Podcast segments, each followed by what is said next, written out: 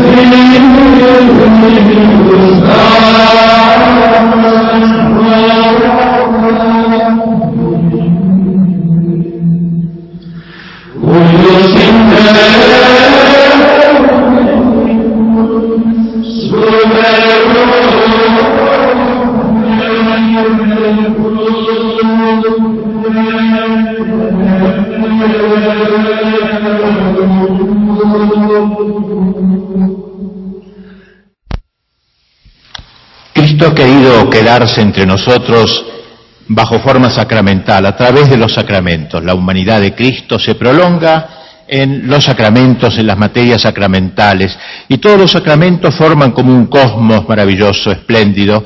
El centro de ese cosmos es el Sol, sobre, en torno al cual giran todos los planetas sacramentales, es la Sagrada Eucaristía. Por eso la Eucaristía se muestra no solo en el centro de la vida cristiana, sino en la cúspide, si se quiere, del universo sacramental. A ella se ordenan todos los demás sacramentos, el bautismo, la confirmación, la penitencia y la unción de los enfermos se ordenan a preparar la Eucaristía. Uno se bautiza para comulgar, uno se confiesa para comulgar. O sea, la Eucaristía es la culminación de esos cuatro sacramentos que nombré. En cuanto al orden sagrado, el orden se ordena la Eucaristía para hacerla posible, ya que si no hubiera sacerdocio no habría Eucaristía. Y finalmente el matrimonio simboliza la Eucaristía, se ordena la Eucaristía simbolizándola, ya que en la Eucaristía se produce un sacramento nupcial, que es la unión entre Cristo y el que comulga, a ejemplo del matrimonio. Así que todos los sacramentos se ordenan o a preparar o a consagrar o a figurar, simbolizar la Eucaristía. Eso muestra ya la grandeza de este sacramento que está en el centro del cosmos sacramental o si se quiere en la cúspide hacia la cual todos ellos se dirigen. Probablemente fue Santo Tomás quien, eh, uno de los que mejor ha penetrado en la hondura teológica de este sacramento. Vamos a tratar de presentar sencillamente su pensamiento en esta conferencia. Refiriéndose a los sacramentos en general todavía, enseña el doctor Angélico, el sacramento es ante todo un signo rememorativo de aquello que lo precede, es decir, de la pasión de Cristo. Rememorativo, una mirada hacia atrás a la pasión de Cristo. Es un signo demostrativo de aquello que se realiza en nosotros por medio de la pasión de Cristo, es decir, de la gracia. Y es finalmente un signo profético, preanunciativo de la gloria futura. Se trata entonces de una visión espléndida y dinámica, no, no estática de la Eucaristía en donde se señala la materia y la forma, un corte, digamos así, vertical de la Eucaristía, ¿no? sino una visión horizontal de la Eucaristía histórica, desde la pasión de Cristo hasta el fin de los tiempos, la Eucaristía es la que concentra toda la riqueza de la historia salvífica. Se trata así de una visión dinámica de los sacramentos. Cada uno de ellos mira al pasado, a la pasión de Cristo, toma de allí su eficacia para pasarla al presente la gracia, mediante un acrecentamiento de la gracia, y se proyecta hacia el futuro, preparando nuestro triunfo final en el cielo. Visión, pues, dinámica, gloriosa, de movimiento, de vida, de fuerza. Y luego de esta apreciación genérica de los sacramentos, cuando Santo Tomás la aplica a la Eucaristía, que es como dijimos, y como dice él, el sacramento de los sacramentos, o el sacramento por excelencia, escribe el doctor Angélico, este sacramento tiene una triple significación. Una respecto al pasado en cuanto que conmemora la pasión del Señor, que fue un verdadero sacrificio, y según esto se llama sacrificio. Otra significación adquiere respecto a la cosa presente, es decir, a la unidad de la Iglesia en la que los hombres se congregan por este sacramento y según esto se llama comunión, no solo porque comulgamos a Cristo participando de su carne y de su divinidad, sino también porque mediante ella nos comunicamos y nos unimos entre nosotros. Finalmente tiene una tercera significación respecto al futuro, en cuanto que este sacramento es prefigurativo de la fruición de Dios que se da en la patria celestial y según esto se llama viático porque nos ofrece el camino para llegar al cielo. Visión gloriosa también esta de la Eucaristía, aquella visión del general de los sacramentos, la pasión, la gracia y la gloria, que nos explica el sentido mm, eh, del sacramento, de cada sacramento, al aplicarla a la Eucaristía se convierten en tres nuevas palabras, sacrificio, comunión y viático. La mirada al, al pasado, el sacrificio, la mirada al presente, la comunión y la mirada al futuro, el viático. Bien, vamos a analizar brevemente estos tres elementos y esto constituirá el núcleo de esta conferencia. Ante todo, la mirada al pasado. La Eucaristía, dice Santo Tomás, es el sacramento perfecto de la pasión del Señor, ya que hace presente el acto principal de la redención.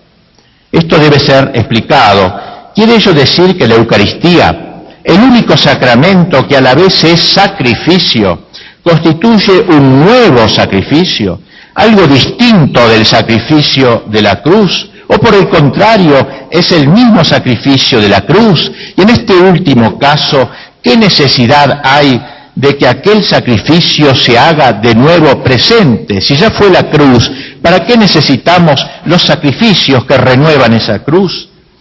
En la epístola a los hebreos nos dice su autor que la muerte de Cristo fue una sola, una sola, eh, eh, habiendo acontecido, como dice el autor, de una vez para siempre. La palabrita griega que usa es efapax, que significa de una vez por todas. O sea, Cristo murió una sola vez y no muere más, ahora resucitado. Sin embargo, nuestra fe nos enseña que esa muerte se representa, re presenta, es decir, se vuelve a presentar, se vuelve a hacer presente en cada hora de la misa. San Juan Crisóstomo, ese gran padre de la Iglesia, proponiéndose esta misma cuestión, intenta una respuesta de cómo algo que ya ha pasado puede hacerse presente. Dice el gran doctor, ¿acaso no presentamos oblaciones todos los días? ciertamente, pero al realizarlo hacemos conmemoración de la muerte del Señor, y esta oblación es una, no muchas. ¿Cómo puede ser una y no muchas? Porque fue ofrecida una sola vez, como aquella que se ofrecía en el Santo de los Santos, en el antiguo templo de Jerusalén. Esta fue el tipo de aquella pues siempre ofrecemos el mismo Cristo y no es uno hoy y mañana otro, sino siempre el mismo. Y por esta razón el sacrificio es, es siempre uno. De lo contrario, ya que se ofrece en, todas, en muchas partes, tendría que también haber muchos Cristos, pero de ningún modo es así, sino que en todas partes es uno el Cristo, que está entero aquí y entero allí, un solo cuerpo. Así como Cristo que se ofrece en muchas partes de la tierra es un solo cuerpo y no muchos cuerpos, así también es uno el sacrificio. No hacemos otro sacrificio, sino que siempre ofrecemos el mismo, o mejor, hacemos conmemoración del sacrificio. Y aquí la visión, pues, de San Juan Crisóstomo, un solo sacrificio, es el mismo sacrificio. Qué espléndido pensar que cuando yo voy a la misa, cuando me presento delante del altar, es como si me pusiera absolutamente delante del Calvario, con la misma veracidad, con el mismo verismo, con la misma realidad con que allí estuvo presente la Santísima Virgen y San Juan Evangelista. Y por, por eso debemos concluir que entre cruz y Eucaristía hay mismidad, podríamos decir. Solo diverge la manera de ofrecerse el sacrificio. Allí, cruentamente, aquí, incruentamente. Allí, de hecho, aquí, en memoria. Esta memoria que no significa una repetición del hecho ya ocurrido, lo que históricamente es imposible, sino su actualización es decir, el misterio ocurrido en el año tal y en tal lugar, se pone presente en cada aquí y en cada ahora en que se celebra la Santa Misa, su representación. Las acciones de los hombres, claro, no son así. Suceden en un tiempo y un lugar determinado y son irrepetibles. Si yo quiero hacer un homenaje a un gran héroe de nuestra historia, lo puedo hacer, lo puedo recordar, pero ese recuerdo no me trae a ese personaje y a esa acción a la actualidad, al presente. Es irremediablemente pretérita y está incluida y, encerrada en las coordenadas espacio-temporales en donde sucedió aquel hecho. No, no acontece así entonces aquí.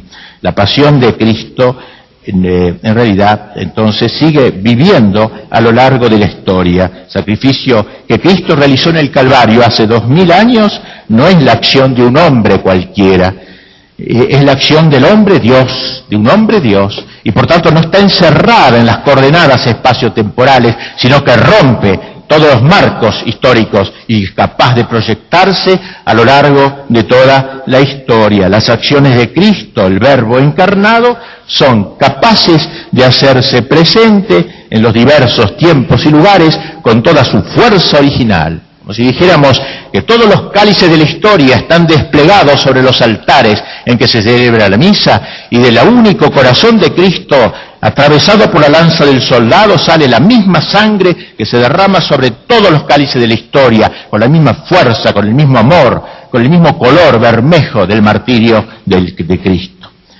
Conviene aclarar que cuando decimos que la misa es un verdadero sacrificio, no nos limitamos solo a recordar la muerte del Señor. La pasión de Cristo no, no tiene sentido sin su resurrección y junto con ella constituye lo que los antiguos llamaban el misterio pascual de nuestra redención. Y por eso no podemos separar la memoria de, que, se, que se hace en la Eucaristía de la pasión dolorosa, no la podemos separar de su resurrección triunfante y de su gloriosa ascensión a los cielos. La Eucaristía es sin duda participación en la pasión, pero es una pasión ya glorificada. La muerte como muerte no puede ser celebrada en el sacrificio eucarístico porque es algo negativo. La muerte, incluso si se la considera como acto salvífico, puede ser celebrada cuando se convierte en misterio, cuando tiene significación redentora, y esto es lo que le agrega la resurrección en la que se manifiesta la aceptación del sacrificio de Cristo por parte del Padre. Es como la cara gloriosa del misterio pascual. La Eucaristía, pues, en su mirada al pasado, renueva todo el misterio pascual de Cristo, su cara dolorosa y su cara gloriosa. De ahí que la oración tan linda que rezamos en la Santa Misa, en el canon, que sigue inmediatamente a la consagración, expresa, dice, la memoria de todo el misterio total. Dice en ella, dice el celebrante, acordándonos, Señor, de la bienaventurada pasión de tu Hijo, de su resurrección del lugar de los muertos y de su gloriosa ascensión a los cielos, te ofrecemos esta víctima pura, santa e inmaculada. De aquí el misterio en toda su plenitud, misterio de muerte y de vida, misterio de extinción y de resurrección gloriosa del Cristo, y eso le permite eh, estasiarse, salir de sí y volcarse a todos los siglos de la historia. Tal sería la primera mirada, la mirada al pasado. Vayamos ahora a la mirada al presente, que Santo Tomás llama a la Eucaristía como comunión, por eso merece el nombre de comunión, por esta mirada al presente. Pregúntase San Agustín, una pregunta muy legítima, aunque nos parezca un poco insolente, ¿por qué Cristo habrá querido quedarse entre nosotros bajo forma de alimento? Porque realmente Cristo hubiera podido quedarse entre nosotros bajo formas muy diversas. Podría haberse quedado, por ejemplo, bajo forma de libro, como dicen los protestantes. Podría haberse quedado bajo forma de imagen sagrada, de icono, o de otras maneras posibles. El hecho es que eligió quedarse bajo esa forma. Y no es insolente preguntar por qué, porque Cristo no obra caprichosamente. No fue que llegó, no fue que llegó al cenáculo y dijo, uy, me olvidé, hoy tengo que hacer la, la Eucaristía, a ver qué puedo hacer. Bueno, tomen pan y vino. No, él lo pensó desde toda la eternidad como Dios que era y desde que se encarnó en el seno de su madre. Así que es lícito preguntarse por qué será, por qué buscó esta forma del alimento, por qué será. Quizás, dice San Agustín, para indicarnos que al instituir la Eucaristía, era su intención que se realizara en nosotros, que realizara en nosotros efectos similares a los que produce una comida común. Cuando alguien come un alimento cualquiera, ese alimento se convierte en carne de su carne, en sangre de su sangre, se convierte entonces en la propia sustancia del que lo come. Lo asimilamos, lo asimilamos. Y ese fue el anhelo de Cristo, mostrarnos su voluntad de que lo asimilásemos espiritualmente. No es cuestión solo de comerlo, sino de digerirlo, de asimilarlo, de que hacerlo carne de nuestra carne y sangre de nuestra sangre. Es claro que aquí como observa el mismo Agustín, que nunca queda contento con sus propias respuestas, que es lo propio del hombre inteligente, las cosas no acontecen de manera igual que cuando se come un alimento material. En este último caso, siendo el alimento inferior al que lo come, nosotros somos quienes lo asimilamos. Cuando yo como un pedazo de carne, no es la carne que me asimila, soy yo quien asimilo la carne porque yo soy más fuerte que la carne. En cambio, en la Eucaristía pasa algo raro. El alimento es superior al que lo recibe, es superior al que lo comulga. Cristo es infinitamente superior. Mientras en el orden natural todo el poder de asimilación está en nosotros, de modo que reducimos el alimento a nuestra sustancia, Aquí el poder de asimilación está en Cristo, quien al alimentarnos nos, nos, hace su, al alimentarnos con su cuerpo, con su sangre, con su alma y con su divinidad, nos une a Él, nos incorpora a su vida divino-humana. Y San Agustín concluye esta hermosa exposición del efecto asimilante de la Eucaristía poniendo en boca de Cristo estas palabras que Él le atribuye, Él inventa, dice, Cristo, no eres tú el que me convertirás a ti, como haces con el alimento de tu cuerpo, sino que soy yo quien te convertiré en mí. O como enseña San Gregorio de Niza, se nos propone siempre el alimento para que habiéndolo recibido, nos convirtamos en lo que Él es. Podríamos decir que se trata de una doble comunión. Yo lo comulgo y Él me comulga. El mismo Señor ya nos lo había adelantado cuando dijo, quien come mi carne y bebe mi sangre, permanece en mí y yo en Él. Aquí está todo bien dicho, el mismo Cristo es un doble éxtasis. éxtasis significa salir de sí. Hay un doble éxtasis. Cristo sale de sí para entrar en mí y yo salgo de mí para entrar en Él.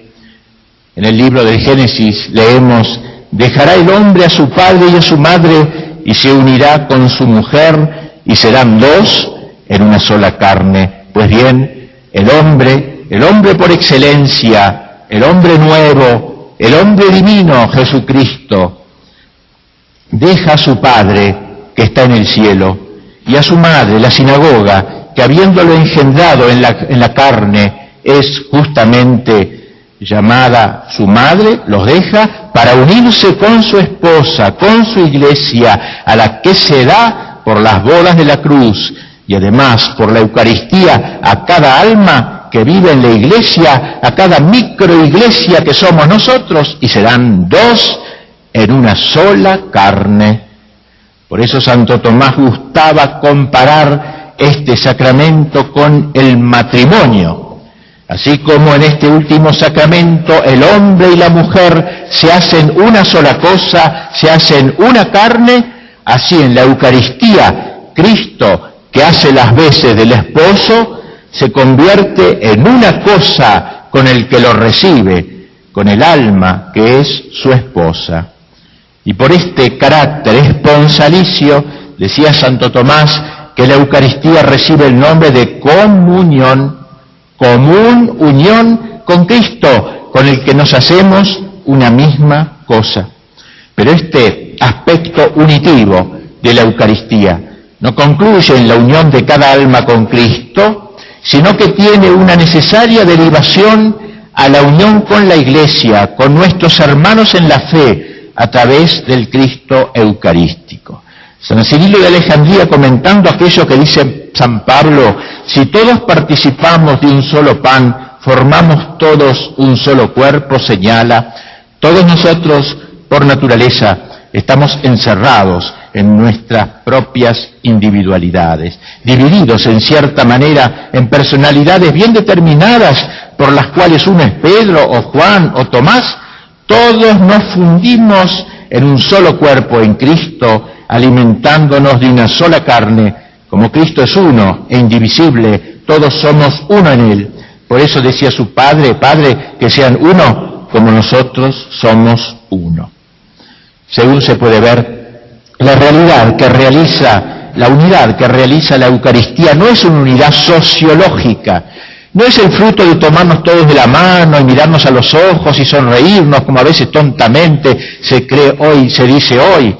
No es una unidad sociológica, como podría haber entre los miembros de un club determinado, ni es una unidad meramente psicológica o de pura solidaridad humana, sino es una unidad teológica, una unidad cristológica. Si cuando comulgamos, cada uno de nosotros entra en cierta manera en el interior de Cristo, si cuando comulgamos cada uno de nosotros es comulgado por Cristo, allí en el interior de Cristo, nos encontramos con un bosque de hermanos. Nos hacemos uno en Cristo.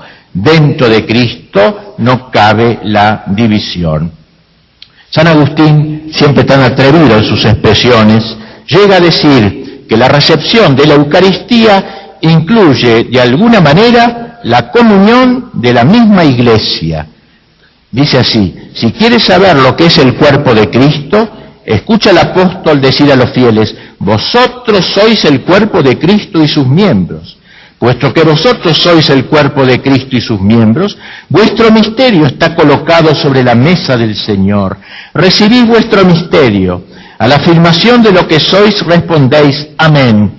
Sed pues miembros del cuerpo de Cristo, para que sea verdadero vuestro amén.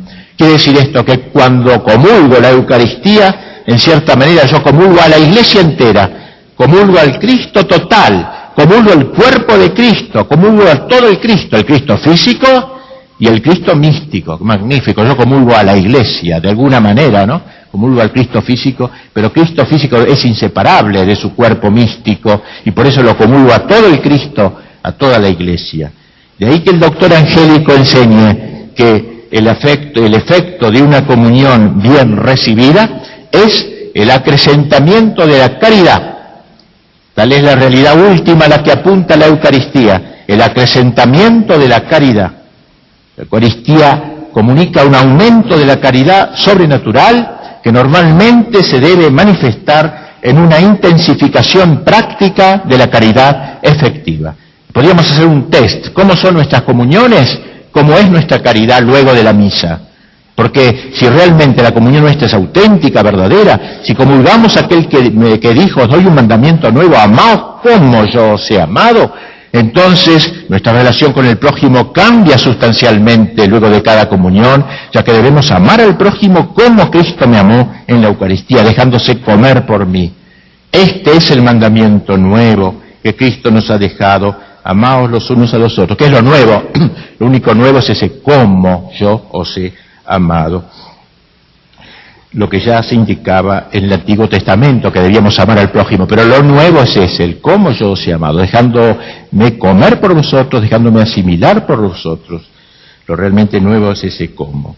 En la vida del cristiano, la falta de caridad contra el prójimo es en el fondo una falta contra el cuerpo y la sangre de Cristo.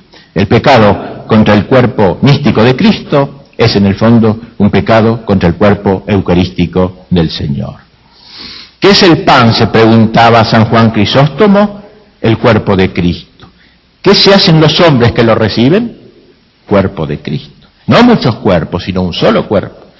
Pues bien, así como el pan está hecho de muchos granos, de tal manera unidos, que no aparecen por ninguna parte, aun cuando estén ciertamente en él, ya que la diferencia entre ellos desaparece totalmente con su mutua fusión, así nosotros nos unimos mutuamente y con Cristo. Porque no te alimentas tú de un cuerpo y aquel otro de otro, sino que todos nos alimentamos del mismo.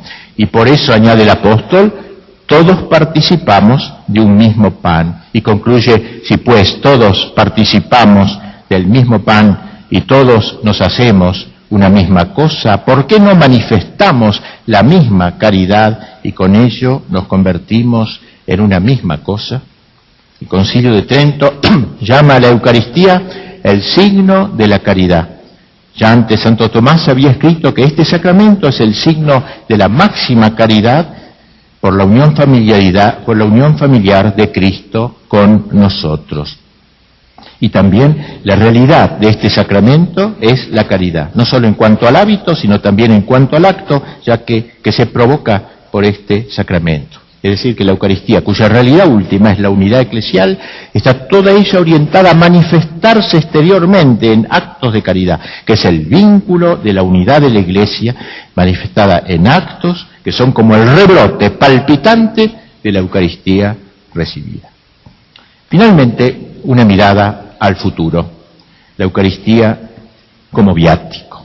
Se entiende por viático el alimento que se da a alguien que está en camino, eh, que se pone en camino hacia un lugar remoto, para que en el trayecto pueda alimentarse como conviene y llegar así felizmente al término de su viaje. Eso es un viático. O sea, no, la palabra viático Santo Tomás no la usa en relación con el sacramento que se da cuando uno está enfermo de gravedad, sino el alimento del caminante, del peregrino. Viático fue el maná que los miembros del pueblo elegido recibieron de lo alto para que pudieran atravesar el penoso desierto lleno de escorpiones y de serpientes y arribar así incólumes a la tierra prometida. Y por eso el Señor quiso comparar la Eucaristía con el maná, una de las figuras predilectas de nuestro sacramento. Lo hizo señalando no solo sus semejanzas, sino también sus diferencias, cuando dijo, este es el pan bajado del cielo, como bajó el maná, pero no como el maná, no, no como el maná, esto es semejante, bajaron ambos del cielo, pero no como el maná, no como el que comieron vuestros padres y murieron. El que come de este pan vivirá eternamente. La catequesis eucarística se encuentra desarrollada en el capítulo sexto del Evangelio de San Juan. La Eucaristía pues es viático, es el nuevo alimento para el largo viaje por el desierto de esta vida, valle de lágrimas, en dirección a la tierra prometida que emana la leche y la miel de la visión beatífica. La Eucaristía construye la Iglesia en estado de tránsito de este mundo al Padre, la Iglesia peregrina, y por eso su mejor figura es el maná, el pan del Éxodo. La lluvia del maná dejó de caer cuando el pueblo elegido entró en la tierra prometida, donde los caminantes tuvieron acceso a los productos de la tierra. La Eucaristía por eso deberá renovarse hasta que vuelva el Señor. En el cielo ya no habrá Eucaristía, allí desaparecerá toda la economía sacramental. Habrá comunión, sí, pero como unión, es decir, habrá unión con Dios, pero no será a través de los velos sacramentales, de los accidentes del pan y del vino. Habrá una comunión directa, sin intermediación alguna, de manera semejante al modo como comulgan los ángeles y los santos. Sin embargo, diríamos poco si nos limitáramos a afirmar que la Eucaristía es viático por constituir el alimento del que camina hacia el cielo. Es más que eso, constituye en cierto modo una especie de adelanto del cielo, una prenda del cielo. Porque ¿qué es el cielo? Sino la unión con Dios. Pues bien, en la Eucaristía ya comenzamos a gozar de la unión con Dios Claro que mientras estamos en esta tierra, esa unión no es todavía definitiva. Tras comulgar repetidas veces, es posible recaer en el pecado, lo que en el cielo no puede acontecer. Pero de todos modos, en algo se parece el que acaba de comulgar con el que goza de la visión de Dios en el cielo. Ambos se unen con Dios, a Dios. La misa tiene así un carácter escatológico, no en vano en el sacramento del altar está presente el cuerpo que Cristo posee actualmente en el cielo, un cuerpo glorioso, transfigurado. Cuando comulgamos a Cristo resucitado, tenemos en nuestro interior al Cristo glorioso, al Cristo tal cual hoy vive en el cielo, comemos el cielo, nos alimentamos de gloria, y por eso nuestra liturgia es triunfante, gloriosa, de comunión en la gloria, no es una liturgia llorona, una liturgia de pura, muerte, es una liturgia de comunión en la gloria del Cristo vencedor del pecado, de la muerte y del demonio, pero todavía bajo el velo de los símbolos. Comulgamos en la gloria, pero esperamos que un día dicha gloria se manifieste en todo su esplendor y en toda su plenitud. La Eucaristía pone en nosotros, lo que decían los padres, una semilla de resurrección decía San Ignacio de Antioquía, la llamaba, le gustaba llamarla el remedio de la inmortalidad. Voy a una farmacia de la iglesia, deme usted el remedio de la inmortalidad. San Justino lo ha expresado en un texto pletórico de belleza. Como la planta de viña sembrada en la tierra fructifica en la estación de vida, como el grano de trigo que cae en la tierra se descompone para levantarse luego y multiplicarse por la virtud de Dios, con el fin de servir después al uso de los hombres, según el designio de la divina sabiduría, y finalmente por la palabra de Dios hacerse Eucaristía, que es el cuerpo y la sangre de Cristo, así nuestros cuerpos, alimentados por la Eucaristía y depositados en tierra donde sufren la descomposición, se levantarán en el tiempo designado y el Verbo de Dios les dará la resurrección para gloria del Padre padres de la iglesia se deleitaban contraponiendo el alimento mortífero que habían comido pecaminosamente nuestros primeros padres en el paraíso y este contraveneno, este remedio de inmortalidad salvífico de la Eucaristía. Como decía Gregorio de Niza, así como envolvemos la chispa en paja para conservar el incendio, del mismo modo, mediante su carne, nuestro Señor Jesucristo nos ha injertado su vida y ha depositado en nosotros una semilla de inmortalidad que destruye cuanto de corruptible hay en nosotros. Encontramos de expresado este respecto escatológico de la Eucaristía en el texto de varias poscomuniones de las oraciones finales de la misa. Por ejemplo, una de ellas dice, te pedimos Señor que este sacramento de la vida celestial con que nos hemos alimentado nos alcance los bienes eternos significados por el mismo. Otra, luego de haber recibido el anticipo de la salvación eterna, te pedimos, Señor, la gracia de tender hacia ella, de manera que podamos alcanzarla. Otra lindísima hecha por el mismo Santo Tomás, ah, Señor, que seamos saciados con la fruición eterna de tu divinidad, que prefigura la recepción temporal de tu precioso cuerpo y sangre. El canto festivo del Sanctus en la misa nos recuerda que ya hemos entrado a tomar parte en la sociedad de los cielos, en la liturgia celestial, una idea totalmente olvidada en la liturgia de la pastoral de la actualidad. La liturgia de la tierra no es sino un entroncarse con la liturgia del cielo. En el cielo hay una liturgia permanente que nunca se extingue. La, liturgia de la tierra, en cambio, tiene que detenerse por razones de nuestro trabajo, de nuestras actividades.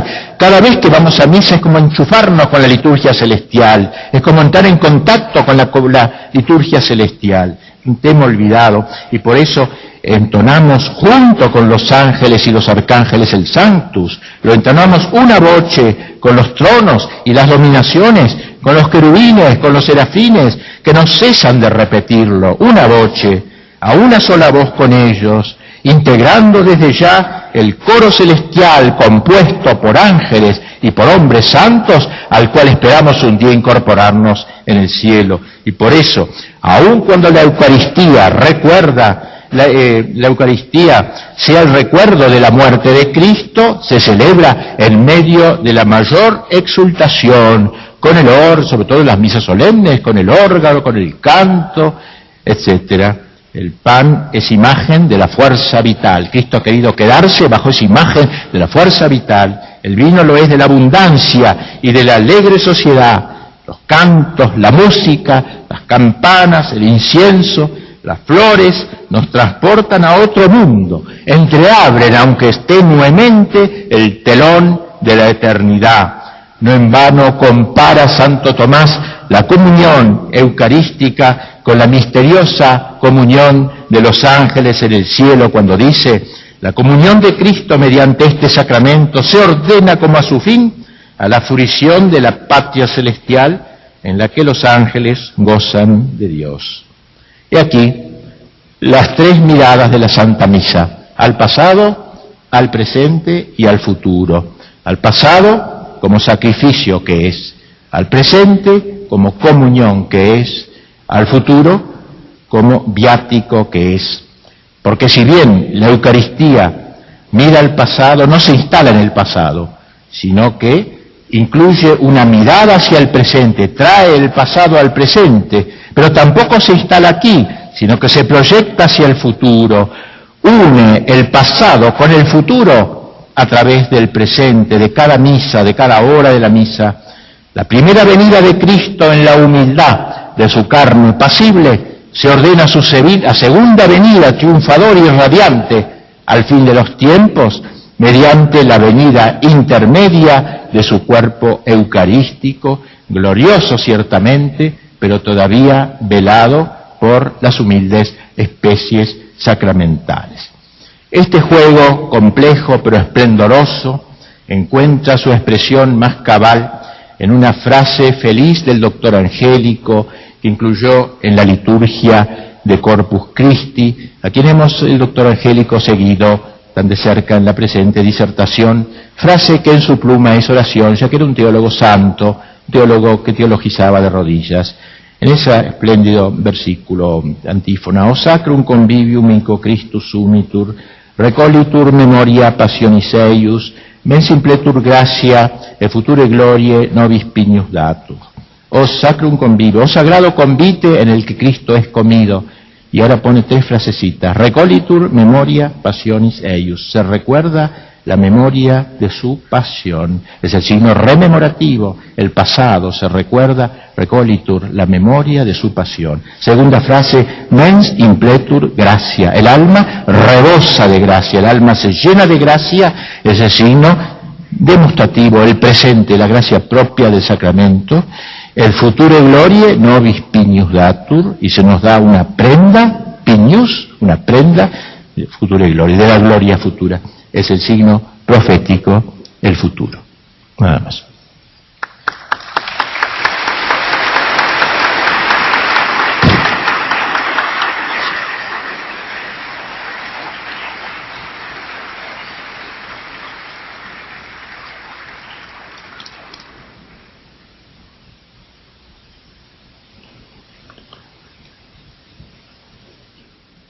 Bien, a continuación me voy a permitir dar lectura a la relatoría de esta primera conferencia expuesta por el reverendo padre Alfredo Sáenz, cuyo título es El sacramento de la Eucaristía.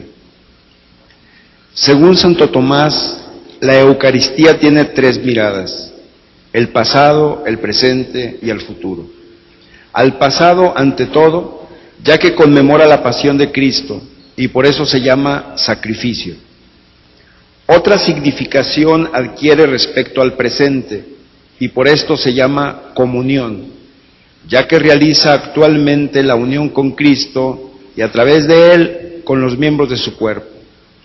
Finalmente una mirada al futuro, ya que anticipa el cielo y por ello recibe el nombre de viático. La Eucaristía como sacrificio. La Eucaristía es el mismo sacrificio de la cruz hecho presente, aunque de manera incruenta. No es otro sacrificio, sino el mismo, que se nos hace contemporáneo. Por ello escribe San Juan Crisóstomo, así como Cristo, que se ofrece en muchas partes de la tierra, es un solo cuerpo y no muchos cuerpos, así también es uno el sacrificio. Este primer aspecto de la misa tiene consecuencias en la vida extralitúrgica. Todo lo que en nuestra vida es doloroso y penoso, las enfermedades, los problemas familiares, etcétera, deben ser unidos al sacrificio de la misa. Es lo que falta a la pasión de Cristo. De esa manera podemos eucaristizar nuestros padecimientos, confiriéndoles un sentido apostólico y redentor. Número dos, la Eucaristía como comunión. La frase del Señor, el que come mi carne y bebe mi sangre, en mí mora y yo en él, señala este segundo aspecto de la misa, esta mutua inesión, gracias al carácter unitivo de la misa. Cristo y el que lo comulga se unen de manera íntima. Según San Agustín, en la Eucaristía se produce una doble comunión. Por una parte, Cristo penetra en mí, pero por otra, yo entro en su interior, me entraño en Él, yo en ellos y ellos en mí, dijo el Señor en su última cena. Yo lo comulgo y Él me comulga. De allí el carácter nupcial que varios padres creen encontrar en la Eucaristía. Dos se hacen una carne. Como al comulgar a Cristo nos entrañamos en Él, este sacramento es fuente de unión con el cuerpo místico de Cristo y por ende fuente de caridad con el prójimo. Amaos como yo os he amado, nos dejó dicho el Señor. La Eucaristía como viático. Se le llama viático en el sentido del alimento al que recurre el que está en camino. Por eso su mejor figura es el maná, que fortaleció a los miembros del pueblo elegido en su caminar por el desierto. Así la Eucaristía es el alimento del peregrino a la patria celestial. Más aún, en cierto modo, nos adelanta el cielo, la unión definitiva con Dios implicará siempre una invitación a no vivir en la inmanencia, como vive la mayor parte de los hombres de nuestro tiempo, sino a levantar los ojos a nuestra patria celestial. Levantemos el corazón, sum sum corda, dice el sacerdote en el prefacio de la misa. Así que pues agradecemos al padre Alfredo Sáenz por su brillante disertación.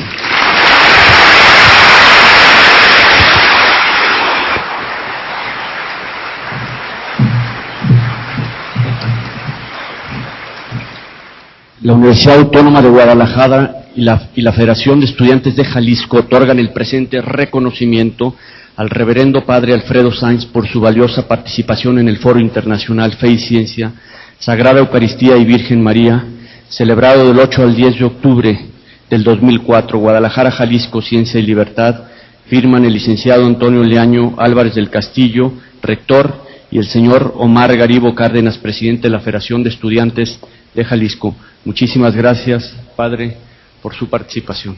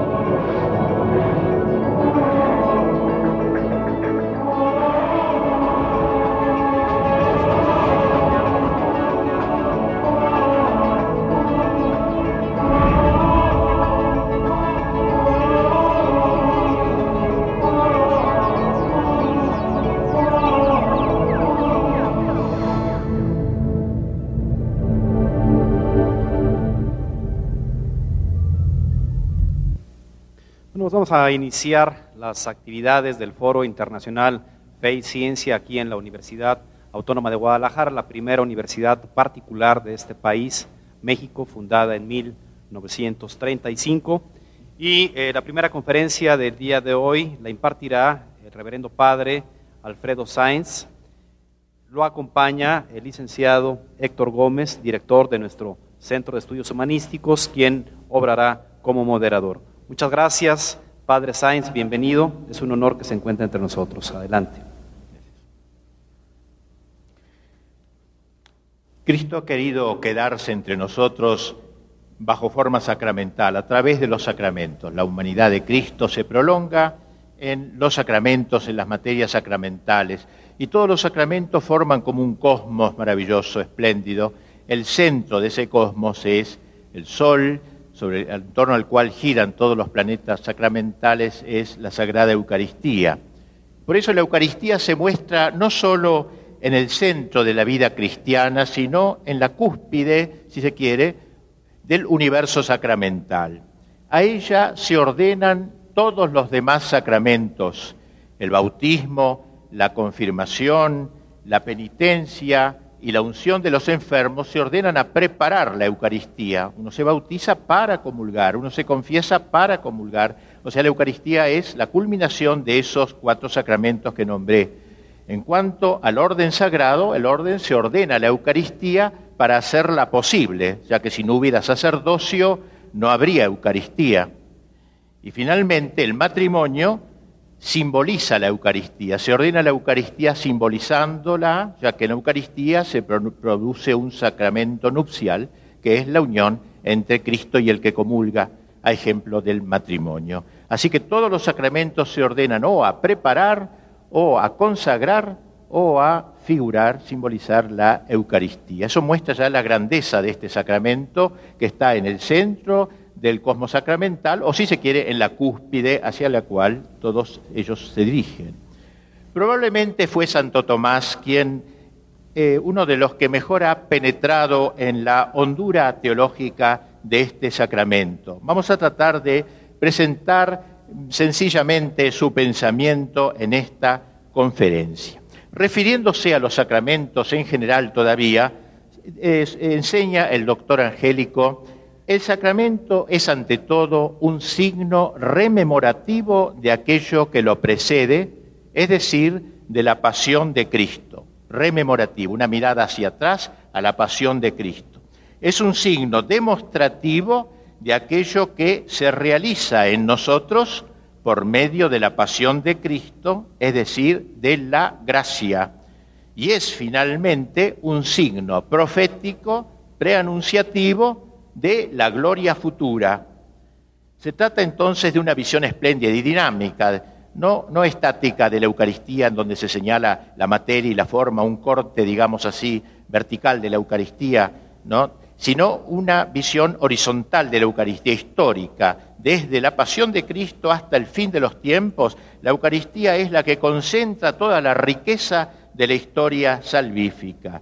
Se trata así de una visión dinámica de los sacramentos. Cada uno de ellos mira al pasado, a la pasión de Cristo, toma de allí su eficacia para pasarla al presente, en la gracia, mediante un acrecentamiento de la gracia, y se proyecta hacia el futuro, preparando nuestro triunfo final en el cielo. Visión, pues, dinámica, gloriosa, de movimiento, de vida, de fuerza. Y luego de esta apreciación genérica de los sacramentos, cuando Santo Tomás la aplica a la Eucaristía, que es como dijimos, y como dice él, el sacramento de los sacramentos, o el sacramento por excelencia, escribe el doctor Angélico, este sacramento tiene una triple significación. Una respecto al pasado en cuanto que conmemora la pasión del Señor, que fue un verdadero sacrificio, y según esto se llama sacrificio.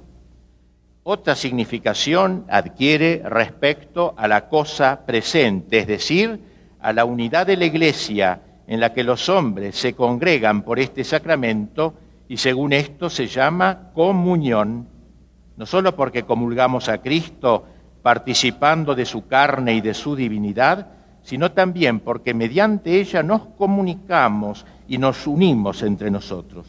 Finalmente tiene una tercera significación respecto al futuro, en cuanto que este sacramento es prefigurativo de la fruición de Dios, que será en la patria celestial, y según esto se llama viático porque nos ofrece el camino para llegar al cielo.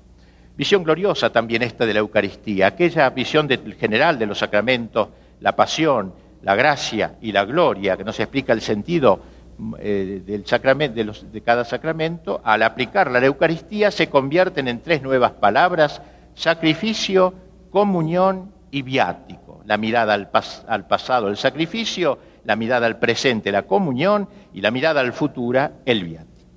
Bien, vamos a analizar brevemente estos tres elementos y esto constituirá el núcleo de esta conferencia.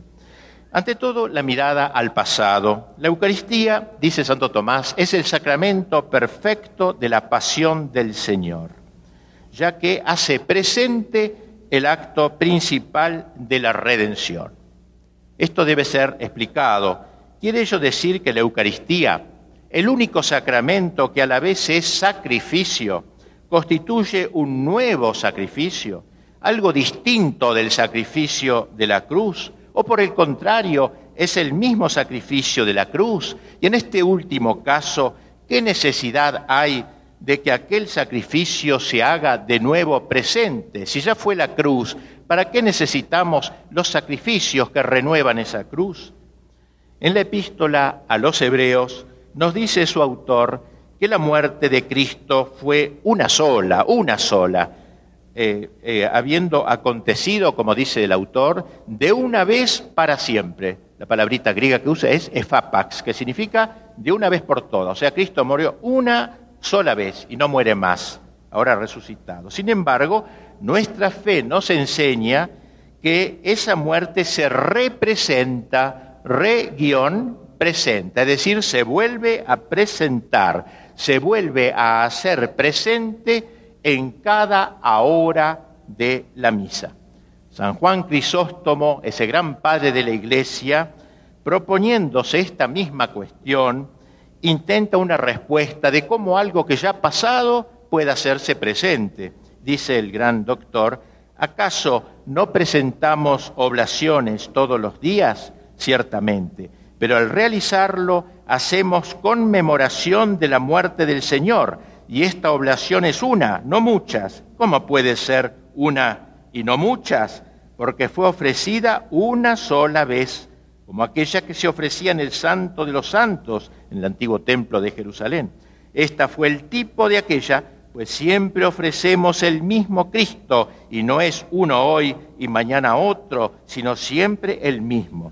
Y por esta razón, el sacrificio es, es siempre uno. De lo contrario, ya que se ofrecen todas en muchas partes, tendría que también haber muchos Cristos, pero de ningún modo es así, sino que en todas partes es uno el Cristo que está entero aquí y entero allí, un solo cuerpo. Así como Cristo que se ofrece en muchas partes de la tierra es un solo cuerpo y no muchos cuerpos, así también es uno el sacrificio. No hacemos otro sacrificio, sino que siempre ofrecemos el mismo, o mejor, hacemos conmemoración del sacrificio. He aquí la visión, pues, de San Juan Crisóstomo, un solo sacrificio, es el mismo sacrificio. Qué espléndido pensar que cuando yo voy a la misa, cuando me presento delante del altar, es como si me pusiera absolutamente delante del Calvario, con la misma veracidad, con el mismo verismo, con la misma realidad con que allí estuvo presente la Santísima Virgen y San Juan Evangelista. Y por, e, por eso debemos concluir que entre cruz y Eucaristía hay mismidad, podríamos decir. Solo diverge la manera de ofrecerse el sacrificio. Allí, cruentamente, aquí, incruentamente. Allí, de hecho, aquí, en memoria. Esta memoria que no significa una repetición del hecho ya ocurrido, lo que históricamente es imposible, sino su actualización es decir, el misterio ocurrido en el año tal y en tal lugar, se pone presente en cada aquí y en cada ahora en que se celebra la Santa Misa, su representación. Las acciones de los hombres, claro, no son así, suceden en un tiempo y un lugar determinado y son irrepetibles. Si yo quiero hacer un homenaje a un gran héroe de nuestra historia, lo puedo hacer, lo puedo recordar, pero ese recuerdo no me trae a ese personaje y a esa acción a la actualidad, al presente, es irremediablemente pretérita y está incluida y, encerrada en las coordenadas espacio-temporales en donde sucedió aquel hecho. No, no acontece así entonces aquí. La pasión de Cristo eh, en realidad entonces sigue viviendo a lo largo de la historia. Sacrificio que Cristo realizó en el Calvario hace dos mil años no es la acción de un hombre cualquiera, eh, es la acción del hombre Dios, de un hombre Dios, y por tanto no está encerrada en las coordenadas espaciotemporales, sino que rompe todos los marcos históricos y es capaz de proyectarse a lo largo de toda la historia. Las acciones de Cristo, el Verbo encarnado, son capaces de hacerse presente en los diversos tiempos y lugares con toda su fuerza original.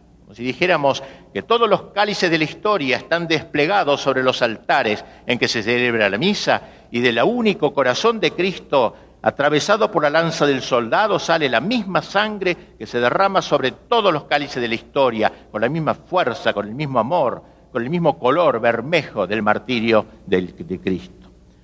Conviene aclarar que cuando decimos que la misa es un verdadero sacrificio, no nos limitamos solo a recordar la muerte del Señor. La pasión de Cristo no, no tiene sentido sin su resurrección y junto con ella constituye lo que los antiguos llamaban el misterio pascual de nuestra redención. Y por eso no podemos separar la memoria eh, que se hace en la Eucaristía de la pasión dolorosa, no la podemos separar de su resurrección triunfante y de su gloriosa ascensión a los cielos. La Eucaristía es sin duda participación en la pasión, pero es una pasión ya glorificada. La muerte como muerte no puede ser celebrada en el sacrificio eucarístico porque es algo negativo. La muerte incluso si se la considera como acto salvífico, puede ser celebrada cuando se convierte en misterio, cuando tiene significación redentora, y esto es lo que le agrega la resurrección, en la que se manifiesta la aceptación del sacrificio de Cristo por parte del Padre. Es como la cara gloriosa del misterio pascual.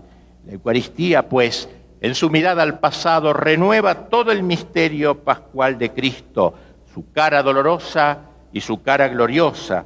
De ahí que la oración tan linda que rezamos en la Santa Misa, en el canon, que sigue inmediatamente a la consagración, expresa, dice, la memoria de todo el misterio total. Dice en ella, dice el celebrante, acordándonos, Señor, de la bienaventurada pasión de tu Hijo, de su resurrección del lugar de los muertos y de su gloriosa ascensión a los cielos, te ofrecemos esta víctima pura, santa e inmaculada. De aquí el misterio en toda su plenitud, misterio de muerte y de vida, misterio de extinción y de resurrección gloriosa del Cristo, y eso le permite eh, estasiarse, salir de sí y volcarse a todos los siglos de la historia. Tal sería la primera mirada, la mirada al pasado. Vayamos ahora a la mirada al presente. Santo Tomás llama a la Eucaristía como comunión, por eso merece el nombre de comunión, por esta mirada al presente Pregúntase San Agustín, una pregunta muy legítima, aunque nos parezca un poco insolente, ¿por qué Cristo habrá querido quedarse entre nosotros bajo forma de alimento? Porque realmente Cristo hubiera podido quedarse entre nosotros bajo formas muy diversas. Podría haberse quedado, por ejemplo, bajo forma de libro, como dicen los protestantes. Podría haberse quedado bajo forma de imagen sagrada, de icono, o de otras maneras posibles. El hecho es que eligió quedarse bajo esa forma. Y no es insolente preguntar por qué, porque Cristo no obra caprichosamente. No fue que llegó, no fue que llegó al cenáculo y dijo, uy, me olvidé, hoy tengo que hacer la, la Eucaristía, a ver qué puedo hacer. Bueno, tomen pan y vino. No, él lo pensó desde toda la eternidad como Dios que era y desde que se encarnó en el seno de su madre. Así que es lícito preguntarse por qué será, por qué buscó esta forma del alimento, por qué será.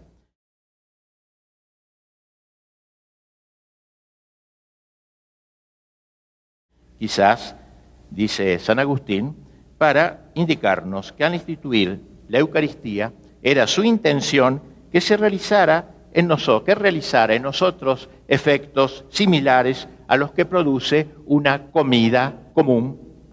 Cuando alguien come un alimento cualquiera, ese alimento se convierte en carne de su carne, en sangre de su sangre, se convierte entonces en la propia sustancia del que lo come. Lo asimilamos, lo asimilamos y ese fue el anhelo de Cristo, mostrarnos su voluntad de que lo asimilásemos espiritualmente. No es cuestión solo de comerlo, sino de digerirlo, de asimilarlo, de que hacerlo carne de nuestra carne y sangre de nuestra sangre. Es claro que aquí, como observa el mismo Agustín, que nunca queda contento con sus propias respuestas, que es lo propio del hombre inteligente, las cosas no acontecen de manera igual que cuando se come un alimento material. En este último caso, siendo el alimento inferior al que lo come, nosotros somos quienes lo asimilamos. Cuando yo como un pedazo de carne, no es la carne que me asimila, soy yo quien asimiló la carne porque yo soy más fuerte que la carne. En cambio, en la Eucaristía pasa algo raro, el alimento es superior al que lo recibe, es superior al que lo comulga. Cristo es infinitamente superior, mientras en el orden natural todo el poder de asimilación está en nosotros, de modo que reducimos el alimento a nuestra sustancia, aquí el poder de asimilación está en Cristo, quien al alimentarnos nos, nos, hace su, al alimentarnos con su cuerpo, con su sangre, con su alma y con su divinidad, nos une a Él, nos incorpora a su vida divino-humana. Y San Agustín concluye esta hermosa exposición del efecto asimilante de la Eucaristía poniendo en boca de Cristo estas palabras que Él le atribuye, Él inventa, dice, Cristo, no eres tú el que me convertirás a ti, como haces con el alimento de tu cuerpo, sino que soy yo quien te convertiré en mí. O como enseña San Gregorio de Niza, se nos propone siempre el alimento para que habiéndolo recibido, nos convirtamos en lo que Él es. Podríamos decir que se trata de una doble comunión. Yo lo comulgo y Él me comulga. El mismo Señor ya nos lo había adelantado cuando dijo, quien come mi carne y bebe mi sangre, permanece en mí y yo en Él. Aquí está todo bien dicho, el mismo Cristo es un doble éxtasis. Éxtasis significa salir de sí. Hay un doble éxtasis. Cristo sale de sí para entrar en mí y yo salgo de mí para entrar en Él. En el libro del Génesis leemos, dejará el hombre a su padre y a su madre y se unirá con su mujer y serán dos en una sola carne. Pues bien, el hombre, el hombre por excelencia, el hombre nuevo, el hombre divino Jesucristo deja a su Padre que está en el cielo y a su madre, la sinagoga, que habiéndolo engendrado en la, en la carne es justamente llamada su madre, los deja para unirse con su esposa, con su iglesia, a la que se da por las bodas de la cruz y además por la Eucaristía a cada alma que vive en la iglesia, a cada microiglesia que somos nosotros, y serán dos en una sola carne. Por eso Santo Tomás gustaba comparar este sacramento con el matrimonio. Así como en este último sacramento el hombre y la mujer se hacen una sola cosa, se hacen una carne, así en la Eucaristía Cristo, que hace las veces del esposo, se convierte en una cosa con el que lo recibe, con el alma que es su esposa. Y por este carácter esponsalicio, decía Santo Tomás, que la Eucaristía recibe el nombre de comunión, común unión con Cristo, con el que nos hacemos una misma cosa. Pero este aspecto unitivo de la Eucaristía no concluye en la unión de cada alma con Cristo, sino que tiene una necesaria derivación a la unión con la Iglesia, con nuestros hermanos en la fe, a través del Cristo Eucarístico. San Cirilo de Alejandría, comentando aquello que dice San Pablo, si todos participamos de un solo pan, formamos todos un solo cuerpo, señala, todos nosotros, por naturaleza, estamos encerrados en nuestras propias individualidades, divididos en cierta manera en personalidades bien determinadas por las cuales uno es Pedro o Juan o Tomás, todos nos fundimos en un solo cuerpo en Cristo, alimentándonos de una sola carne. Como Cristo es uno e indivisible, todos somos uno en Él. Por eso decía su Padre, Padre, que sean uno como nosotros somos uno. Según se puede ver, la realidad que realiza, la unidad que realiza la Eucaristía no es una unidad sociológica, no es el fruto de tomarnos todos de la mano y mirarnos a los ojos y sonreírnos como a veces tontamente se cree hoy, se dice hoy. No es una unidad sociológica como podría haber entre los miembros de un club determinado, ni es una unidad meramente psicológica o de pura solidaridad humana, sino es una unidad teológica, una unidad cristológica.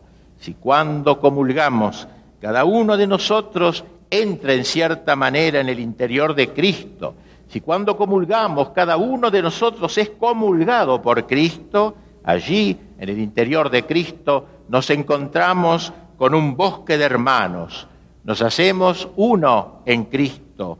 Dentro de Cristo no cabe la división. San Agustín, siempre tan atrevido en sus expresiones, llega a decir que la recepción de la Eucaristía incluye de alguna manera la comunión de la misma iglesia. Dice así, si quieres saber lo que es el cuerpo de Cristo, escucha al apóstol decir a los fieles, vosotros sois el cuerpo de Cristo y sus miembros. Puesto que vosotros sois el cuerpo de Cristo y sus miembros, vuestro misterio está colocado sobre la mesa del Señor. Recibís vuestro misterio. A la afirmación de lo que sois respondéis, amén. Sed pues miembros del cuerpo de Cristo para que sea verdadero vuestro amén. Quiere decir esto, que cuando comulgo la Eucaristía, en cierta manera yo comulgo a la iglesia entera, comulgo al Cristo total, comulgo el cuerpo de Cristo, comulgo a todo el Cristo, el Cristo físico y el Cristo místico, magnífico, yo comulgo a la iglesia, de alguna manera, ¿no? Comulgo al Cristo físico, pero Cristo físico es inseparable de su cuerpo místico y por eso lo comulgo a todo el Cristo, a toda la iglesia. De ahí que el doctor Angélico enseñe que el, el efecto de una comunión bien recibida es el acrecentamiento de la caridad. Tal es la realidad última a la que apunta la Eucaristía, el acrecentamiento de la caridad. La Eucaristía comunica un aumento de la caridad sobrenatural que normalmente se debe manifestar en una intensificación práctica de la caridad efectiva. Podríamos hacer un test. ¿Cómo son nuestras comuniones? ¿Cómo es nuestra caridad luego de la misa? Porque si realmente la comunión nuestra es auténtica, verdadera, si comulgamos aquel que, que dijo, os doy un mandamiento nuevo, amaos como yo os he amado, entonces nuestra relación con el prójimo cambia sustancialmente luego de cada comunión, ya que debemos amar al prójimo como Cristo me amó en la Eucaristía, dejándose comer por mí. Este es el mandamiento nuevo que Cristo nos ha dejado amaos los unos a los otros. ¿Qué es lo nuevo? Lo único nuevo es ese cómo yo os he amado. Lo que ya se indicaba en el Antiguo Testamento, que debíamos amar al prójimo. Pero lo nuevo es ese, el cómo yo os he amado, dejándome comer por vosotros, dejándome asimilar por vosotros. Lo realmente nuevo es ese cómo. En la vida del cristiano, la falta de caridad contra el prójimo es en el fondo una falta contra el cuerpo y la sangre de Cristo. El pecado contra el cuerpo místico de Cristo es en el fondo un pecado contra el cuerpo eucarístico del Señor. ¿Qué es el pan? se preguntaba San Juan Crisóstomo, el cuerpo de Cristo. ¿Qué se hacen los hombres que lo reciben? Cuerpo de Cristo. No muchos cuerpos, sino un solo cuerpo. Pues bien, así como el pan está hecho de muchos granos, de tal manera unidos, que no aparecen por ninguna parte, aun cuando estén ciertamente en Él, ya que la diferencia entre ellos desaparece totalmente con su mutua fusión, así nosotros nos unimos mutuamente y con Cristo. Porque no te alimentas tú de un cuerpo y aquel otro de otro, sino que todos nos alimentamos del mismo. Y por eso, añade el apóstol, todos participamos de un mismo pan. Y concluye, si pues todos participamos del mismo pan, y todos nos hacemos una misma cosa, ¿por qué no manifestamos la misma caridad y con ello nos convertimos en una misma cosa? El Concilio de Trento llama a la Eucaristía el signo de la caridad, Ya antes Santo Tomás había escrito que este sacramento es el signo de la máxima caridad por la unión, familiaridad, por la unión familiar de Cristo con nosotros. Y también la realidad de este sacramento es la caridad, no solo en cuanto al hábito, sino también en cuanto al acto, ya que, que se provoca por este sacramento. Es decir, que la Eucaristía, cuya realidad última es la unidad eclesial, está toda ella orientada a manifestarse exteriormente en actos de caridad, que es el vínculo de la unidad de la Iglesia, manifestada en actos que son como el rebrote palpitante de la Eucaristía recibida. Finalmente, una mirada al futuro. La Eucaristía como viático. Se entiende por viático el alimento que se da a alguien que está en camino eh, que se pone en camino hacia un lugar remoto para que en el trayecto pueda alimentarse como conviene y llegar así felizmente al término de su viaje. Eso es un viático. O sea, no, no, la palabra viático Santo Tomás no la usa en relación con el sacramento que se da cuando uno está enfermo y de gravedad, sino el alimento del caminante, del peregrino.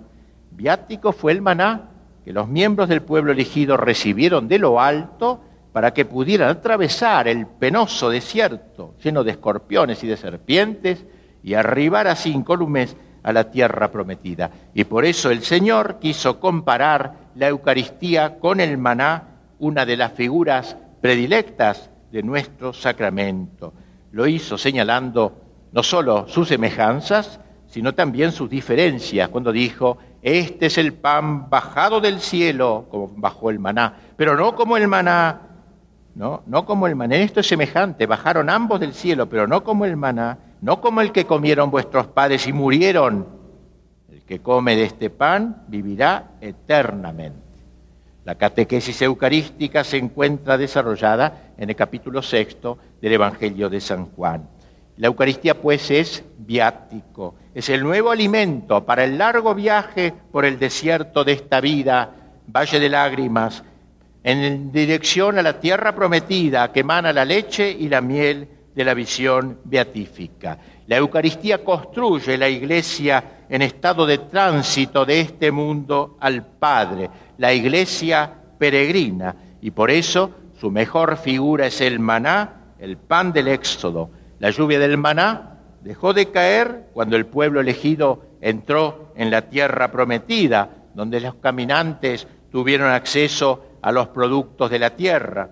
La Eucaristía por eso deberá renovarse hasta que vuelva el Señor. En el cielo ya no habrá Eucaristía, allí desaparecerá toda la economía sacramental. Habrá comunión, sí, pero como unión, es decir, habrá unión con Dios, pero no será a través de los velos sacramentales, de los accidentes del pan y del vino. Habrá una comunión directa, sin intermediación alguna, de manera semejante al modo como comulgan los ángeles y los santos.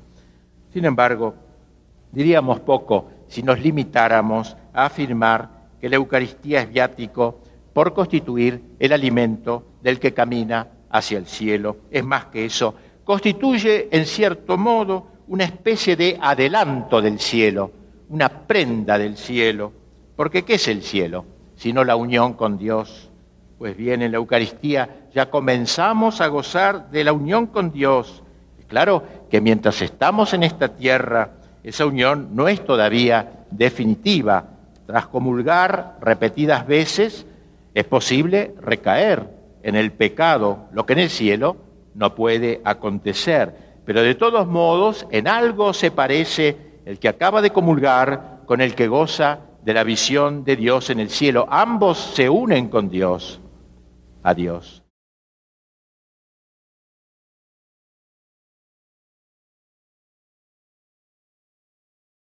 La misa tiene así un carácter escatológico. No en vano en el sacramento del altar está presente el cuerpo que Cristo posee actualmente en el cielo, un cuerpo glorioso, transfigurado. Cuando comulgamos a Cristo resucitado, tenemos en nuestro interior al Cristo glorioso al Cristo tal cual hoy vive en el cielo, comemos el cielo, nos alimentamos de gloria. Y por eso nuestra liturgia es triunfante, gloriosa, de comunión en la gloria. no es una liturgia llorona, una liturgia de pura, pura muerte, Es una liturgia de comunión en la gloria del Cristo vencedor del pecado, de la muerte y del demonio, pero todavía bajo el velo de los símbolos. Comulgamos en la gloria, pero esperamos que un día dicha gloria se manifieste en todo su esplendor y en toda su plenitud. La Eucaristía pone nosotros, lo que decían los padres, una semilla de resurrección.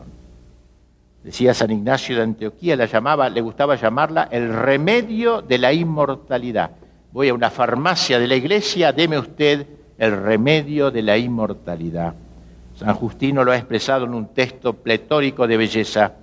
Como la planta de viña sembrada en la tierra fructifica en la estación de vida, como el grano de trigo que cae en la tierra se descompone para levantarse luego y multiplicarse por la virtud de Dios, con el fin de servir después al uso de los hombres, según el designio de la divina sabiduría, y finalmente por la palabra de Dios hacerse Eucaristía, que es el cuerpo y la sangre de Cristo, así nuestros cuerpos, alimentados por la Eucaristía y depositados en tierra donde sufren la descomposición, se levantarán en el tiempo designado y el Verbo de Dios les dará la resurrección para gloria del Padre. Padres de la Iglesia se deleitaban contraponiendo el alimento mortífero que habían comido pecaminosamente nuestros primeros padres en el paraíso y este contraveneno, este remedio de inmortalidad salvífico de la Eucaristía. Como decía Gregorio de Niza, así como envolvemos la chispa en paja para conservar el incendio, del mismo modo, mediante su carne, nuestro Señor Jesucristo nos ha injertado su vida y ha depositado en nosotros una semilla de inmortalidad que destruye cuanto de corruptible hay en nosotros. Encontramos de expresado este respecto escatológico de la Eucaristía en el texto de varias poscomuniones de las oraciones finales de la misa. Por ejemplo, una de ellas dice, te pedimos Señor que este sacramento de la vida celestial con que nos hemos alimentado nos alcance los bienes eternos significados por el mismo. Otra, luego de haber recibido el anticipo de la salvación eterna, te pedimos Señor la gracia de tender hacia ella de manera que podamos alcanzarla otra lindísima hecha por el mismo Santo Tomás, haz Señor que seamos saciados con la fruición eterna de tu divinidad que prefigura la recepción temporal de tu precioso cuerpo y sangre. El canto festivo del Sanctus en la misa nos recuerda que ya hemos entrado a tomar parte en la sociedad de los cielos, en la liturgia celestial, una idea totalmente olvidada en la liturgia de la pastoral de la actualidad la liturgia de la tierra no es sino un entroncarse con la liturgia del cielo. En el cielo hay una liturgia permanente que nunca se extingue. La, liturgia de la tierra, en cambio, tiene que detenerse por razones de nuestro trabajo, de nuestras actividades. Cada vez que vamos a misa es como enchufarnos con la liturgia celestial, es como entrar en contacto con la, con la liturgia celestial. Un tema olvidado. Y por eso entonamos junto con los ángeles y los arcángeles el Sanctus. Lo entonamos una voce con los tronos y las dominaciones, con los querubines, con los serafines, que no cesan de repetirlo, una voce, a una sola voz con ellos, integrando desde ya el coro celestial compuesto por ángeles y por hombres santos, al cual esperamos un día incorporarnos en el cielo. Y por eso, aun cuando la Eucaristía recuerda, la, eh, la Eucaristía sea el recuerdo de la muerte de Cristo, se celebra en medio de la mayor exultación, con el órgano, sobre todo en las misas solemnes, con el órgano, con el canto, etc. El pan es imagen de la fuerza vital. Cristo ha querido quedarse bajo esa imagen de la fuerza vital. El vino lo es de la abundancia y de la alegre sociedad. Los cantos, la música, las campanas, el incienso, las flores nos transportan a otro mundo entreabren, aunque tenuemente, el telón de la eternidad. No en vano compara Santo Tomás la comunión eucarística con la misteriosa comunión de los ángeles en el cielo cuando dice, la comunión de Cristo mediante este sacramento se ordena como a su fin a la fruición de la patria celestial en la que los ángeles gozan de Dios. He aquí las tres miradas de la Santa Misa al pasado, al presente y al futuro. Al pasado como sacrificio que es, al presente como comunión que es, al futuro como viático que es. Porque si bien la Eucaristía mira al pasado, no se instala en el pasado, sino que incluye una mirada hacia el presente, trae el pasado al presente, pero tampoco se instala aquí, sino que se proyecta hacia el futuro, une el pasado con el futuro a través del presente, de cada misa, de cada hora de la misa. La primera venida de Cristo en la humildad de su carne pasible se ordena su segunda venida triunfador y radiante al fin de los tiempos mediante la venida intermedia de su cuerpo eucarístico, glorioso ciertamente, pero todavía velado por las humildes especies sacramentales. Este juego complejo pero esplendoroso encuentra su expresión más cabal en una frase feliz del doctor Angélico que incluyó en la liturgia de Corpus Christi, a quien hemos el doctor Angélico seguido tan de cerca en la presente disertación, frase que en su pluma es oración, ya que era un teólogo santo, teólogo que teologizaba de rodillas. En ese espléndido versículo antífona, o sacrum convivium in Christus sumitur, recolitur memoria passionis eius, men simpletur gracia, e future glorie nobis pignus datur. O sacrum convivio, o sagrado convite en el que Cristo es comido. Y ahora pone tres frasecitas. Recolitur memoria passionis eius. Se recuerda la memoria de su pasión. Es el signo rememorativo. El pasado se recuerda, recolitur, la memoria de su pasión. Segunda frase, mens impletur gracia. El alma rebosa de gracia, el alma se llena de gracia, es el signo demostrativo, el presente, la gracia propia del sacramento el future glorie nobis pignus datur, y se nos da una prenda, piñus, una prenda, future gloria, de la gloria futura. Es el signo profético, el futuro. Nada más.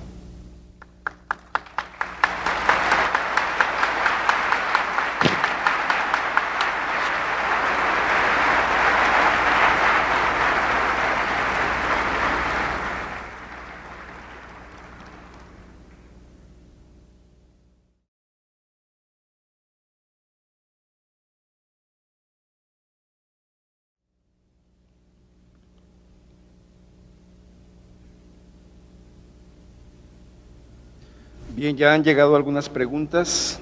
Tenemos la primera que dice de la siguiente manera. ¿Habrá Eucaristía en el cielo o se terminará en la tierra?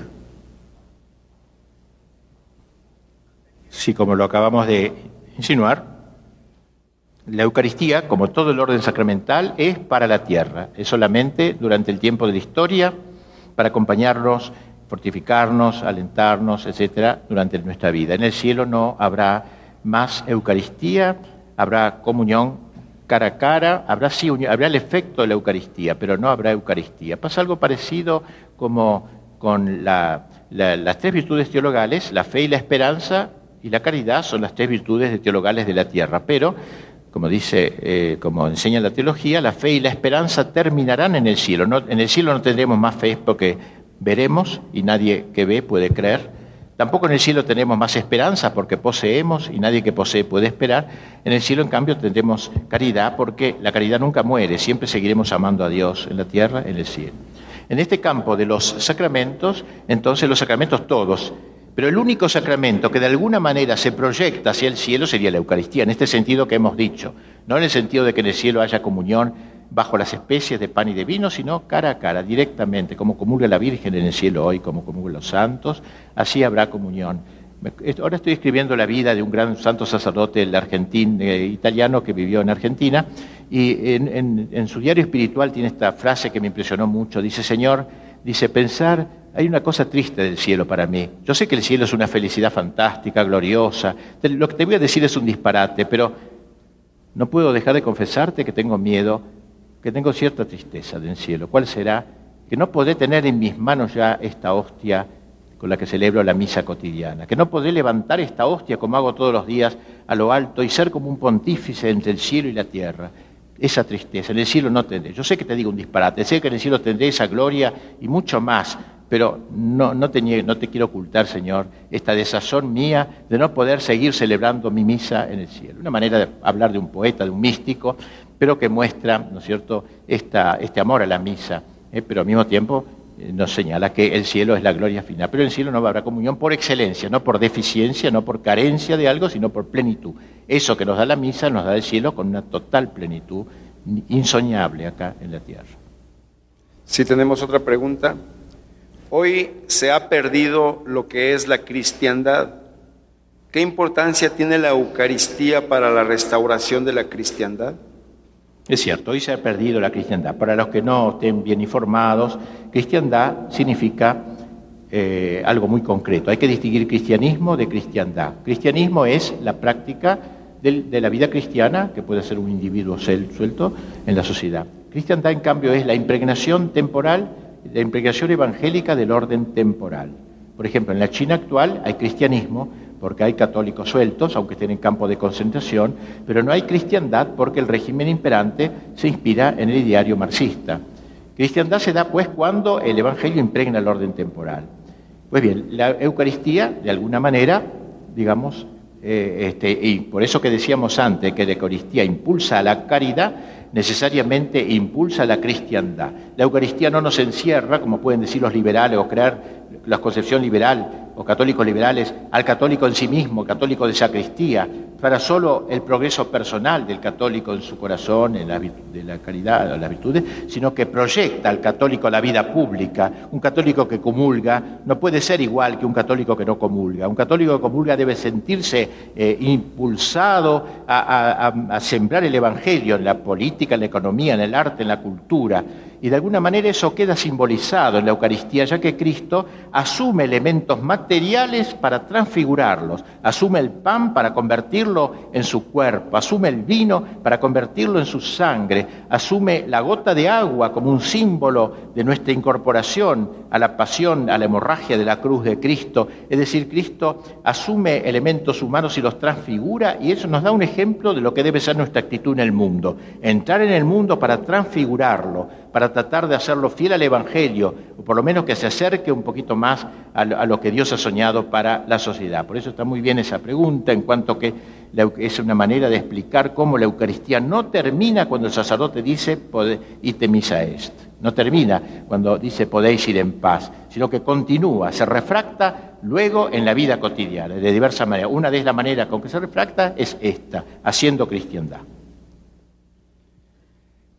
¿Cuáles son las condiciones que hacen válida la consagración? ¿Y cuáles serían casos que la invalidan o no la realizan, aunque parezca que sí?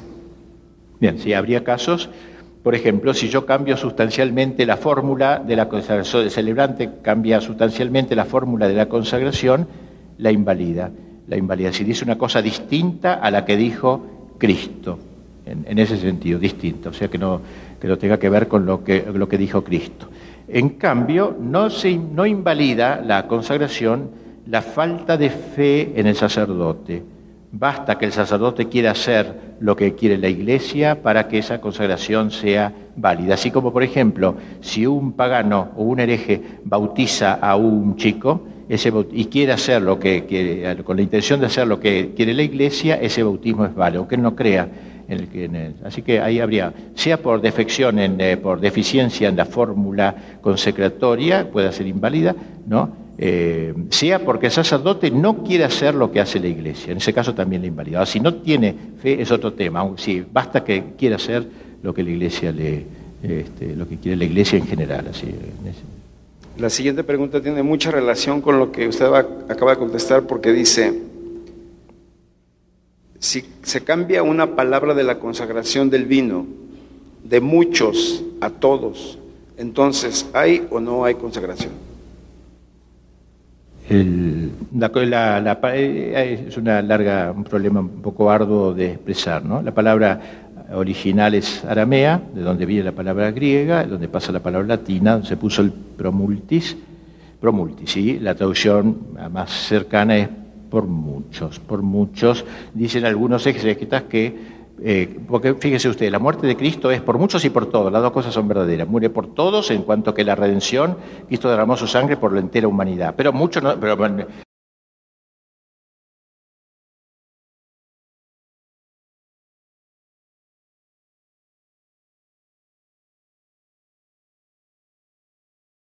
Algunos la aprovechan y otros no. Entonces, en ese sentido, muere por muchos los que se salvan y muere por todos aquellos por los cuales Él ofreció su vida. Debe decirse además que no afecta la validez de este tema, aunque sea por, muchos o por todos, en el sentido de que la fórmula esencial de la Eucaristía es este e, e, e, que estén en cáliz sanguinis mei. Ahí termina. Este es el cáliz de mi sangre. Yo me muero ahí como sacerdote, está la sangre de Cristo. Lo otro es parte integrante de la fórmula y no esencial. Es muy complicado esto para explicarlo, pero hay una parte esencial sin la cual, si yo no la digo, no vale, no, no, no convierto el, vino en la sangre, y una parte integral, que sería todo el conjunto. No eterni testamente, mysterium fide, que se multi fundeto, una misión peccatorum, todo ese el resto es, pertenece a la integridad del sacramento y no a la esencialidad del sacramento. La hostia debe ser de trigo, ¿por qué? Sí, la hostia, sí, porque así lo hizo Cristo y se, tiene que ser de trigo. En la comunión Cristo permanece en mí, entonces me hago Cristo, el hombre se hace Dios. Y en cierta manera sí, con tal de entenderlo bien, claro, ¿no? Cristóforo llamaba los padres de la iglesia al que comulga, o sea, portador de Cristo. Es cierto que, como saben ustedes, cuando yo comulgo, la presencia física y real de Cristo no permanece en mí más tiempo que lo que duran las especies sacramentales en mi, en mi estómago. Cuando las especies digieren todo eso, desaparece la presencia de Cristo. Por eso lo bueno de la acción de gracia, luego de la misa, acompañándose a Cristo que está todavía en forma, cuando desaparece la, me, hago divino y en cierta manera sí, ¿no? Somos, es decir, cuando uno comulga a Cristo, si Cristo me comulga a mí, de algún modo me divinizo. El, hombre precisamente, eh, eso es lo, propio del cristianismo, ¿no? El hombre ha sido hecho para endiosarse. Decían los la iglesia que todo el cristianismo se puede resumir en una frase, en una frase. Dios se hace hombre para que el hombre se haga Dios. O sea, Dios baja hasta nosotros, nos toma de la mano para que el hombre se eleve y se endiose. Hay que entender bien este endiosarse, no quiere decir en sentido panteísta que uno ya pasa a ser Dios, sino que vive la vida divina, la vida de la gracia, que es participación de la vida divina. En ese sentido, cuando comulgo soy de, de íforo, de llevo a Dios, soy Cristóforo, llevo a Cristo, eh, tengo la vida divina, tengo la vida de Dios en mí. Y mientras no pierda la gracia, ese efecto eucarístico eh, se continúa. Yo podría teóricamente ponerme de rodillas delante de uno de ustedes que sé que lleva a Cristo en su alma o lleva, o lleva a Dios por la, por la gracia, porque de alguna manera eh, Orígenes eh, era un, joven, un niño de la época patrística, cuando su padre nació, le dieron para que besara al hijo y dijo, no, yo quiero besarlo cuando sea bautizado, porque entonces empezará a ser hijo de Dios. Entonces cuando lo bautizaron lo besó porque era un sagrario, pequeño sagrario de Dios, vivía la Trinidad. Si alguno me ama, mi Padre me amará y me vendremos y haremos morada en él. O sea, la gracia es morada de Dios en uno, uno se hace deíforo, ¿eh? divino, en, este sentido.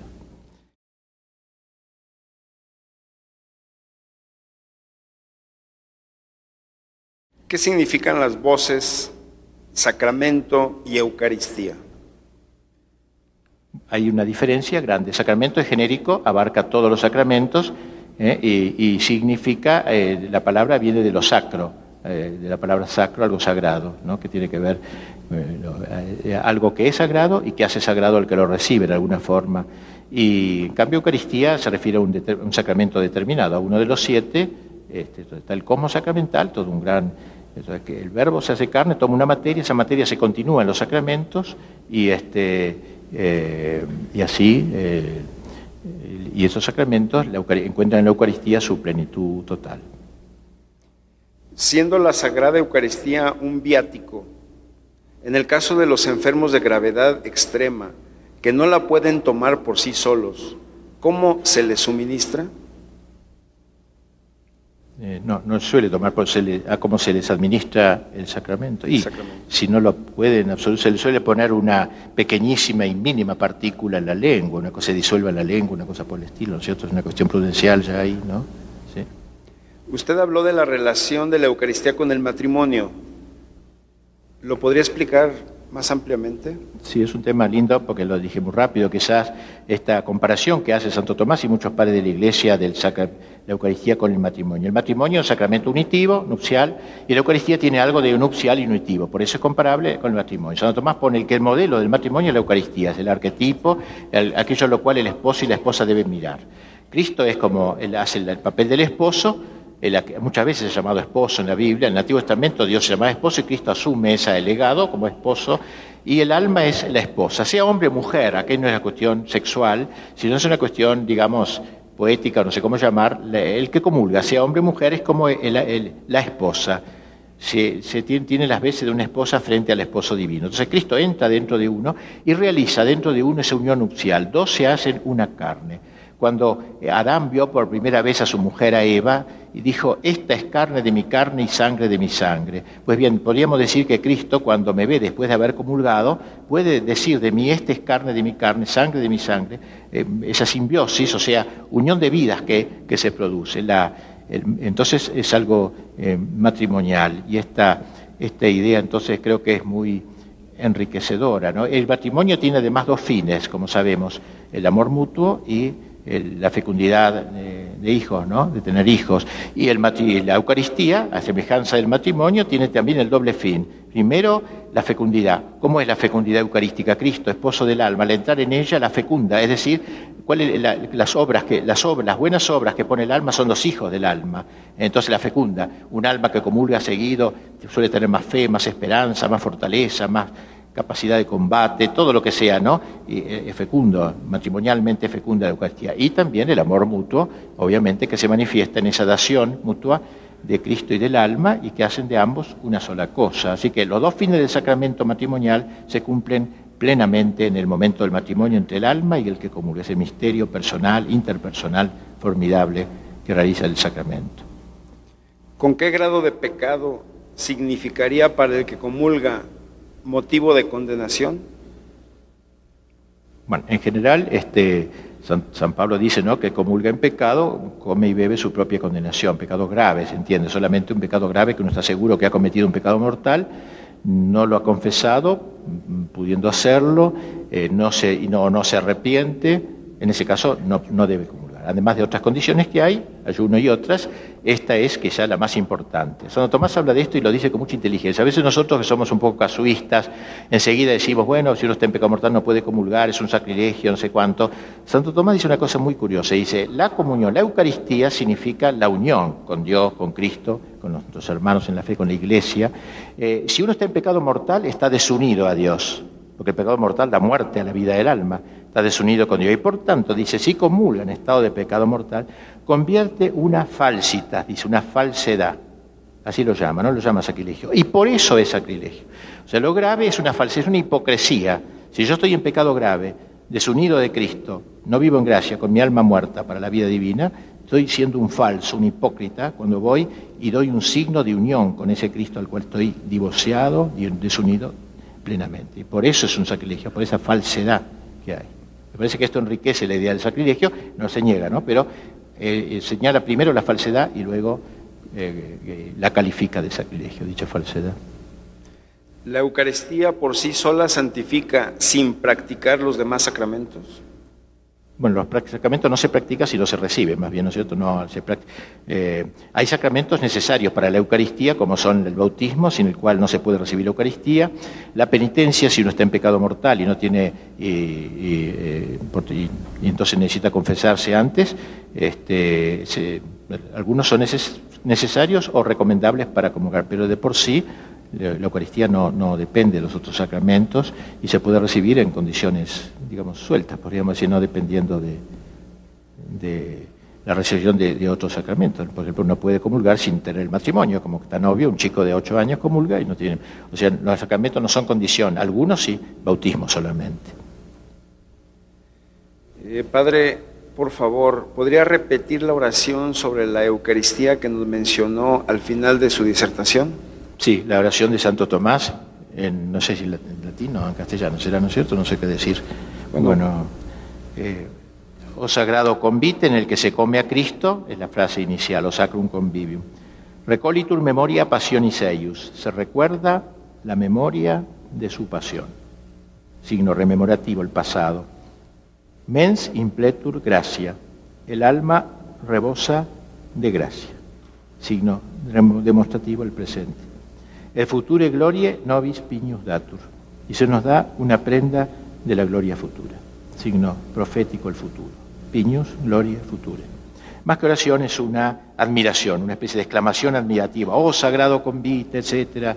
Eh, se recuerda la memoria, es como una expresión de admiración que tiene Santo Tomás. Yo creo que esta la ha escrito, eh, justamente es un resumen de todo lo que, lo que nos dice, eh, que hemos resumido aquí, es un resumen, es un resumen admirativo. Lo propio del teólogo es no solo penetrar en, la, en los misterios, sino admirarlos. Eso es muy importante en un teólogo. Un teólogo que solo dice las cosas cerebralmente es un teólogo bastante flojo, no, no.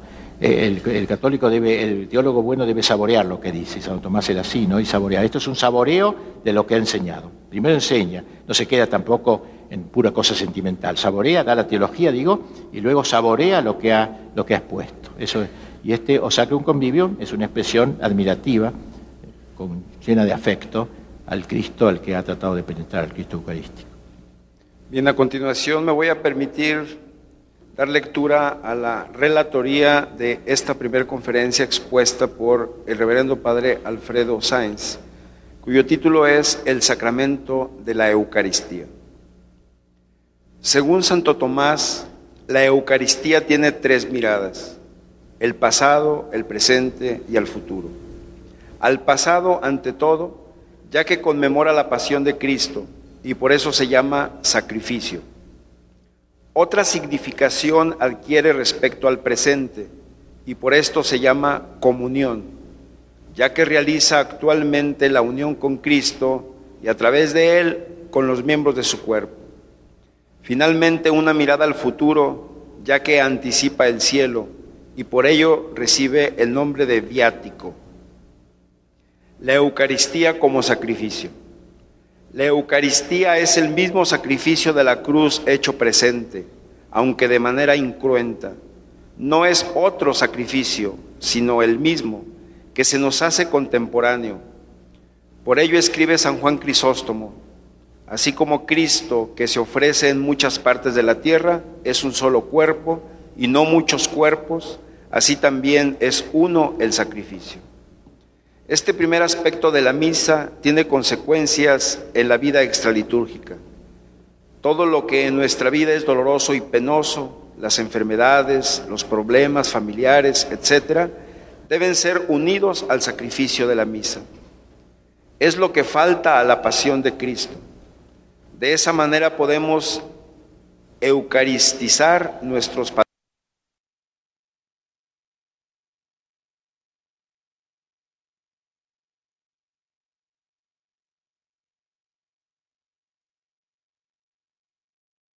El que come mi carne y bebe mi sangre, en mí mora y yo en él.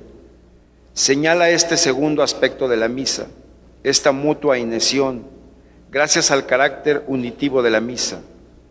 Cristo y el que lo comulga se unen de manera íntima.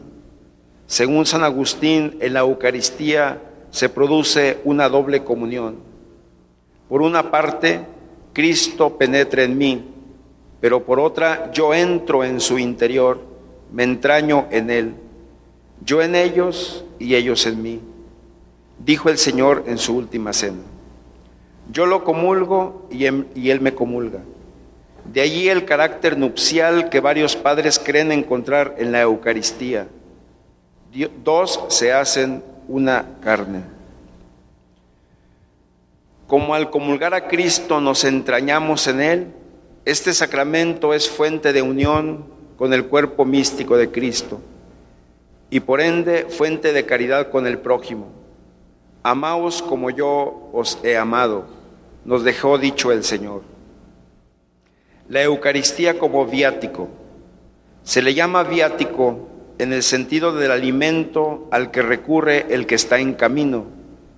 Por eso su mejor figura es el maná, que fortaleció a los miembros del pueblo elegido en su caminar por el desierto. Así la Eucaristía es el alimento del peregrino a la patria celestial. Más aún, en cierto modo, nos adelanta el cielo, la unión definitiva con Dios. Implicará siempre una invitación a no vivir en la inmanencia, como vive la mayor parte de los hombres de nuestro tiempo, sino a levantar los ojos a nuestra patria celestial. Levantemos el corazón, sum sum corda, dice el sacerdote en el prefacio de la misa.